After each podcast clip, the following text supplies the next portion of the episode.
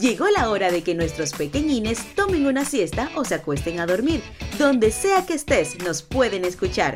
Es momento de iniciar Dulces Sueños con Super Mamás.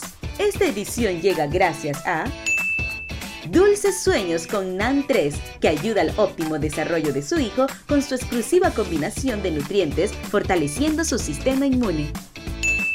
Hola, soy la conejita cuentacuentos. Hoy te voy a contar Peter Pan. Había una vez, en la casa de la familia Darling, se encontraba Wendy, la hermana mayor. Estaba, como siempre, contando a sus hermanitos Juan y Miguel las hazañas y aventuras de Peter Pan, cuando de pronto el héroe en persona apareció en la habitación con su hada campanita. Vengan conmigo al país de nunca jamás, les propuso Peter Pan. Batiendo sus pequeñas alas, el polvillo mágico de campanita hizo volar a los niños hasta nunca jamás, una isla en la que habitaban todo tipo de personajes misteriosos. Los traviesos niños perdidos, las hermosas sirenas, los salvajes indios picanini y sobre todo el malvado capitán Garfio, un pirata que acababa de raptar a la princesa india. Peter Pan se enfrentó al pirata y le venció, rescatando a la princesa. Mientras los indios celebraban una gran fiesta, Garfio prometía vengarse de él y de todos sus amigos. Así,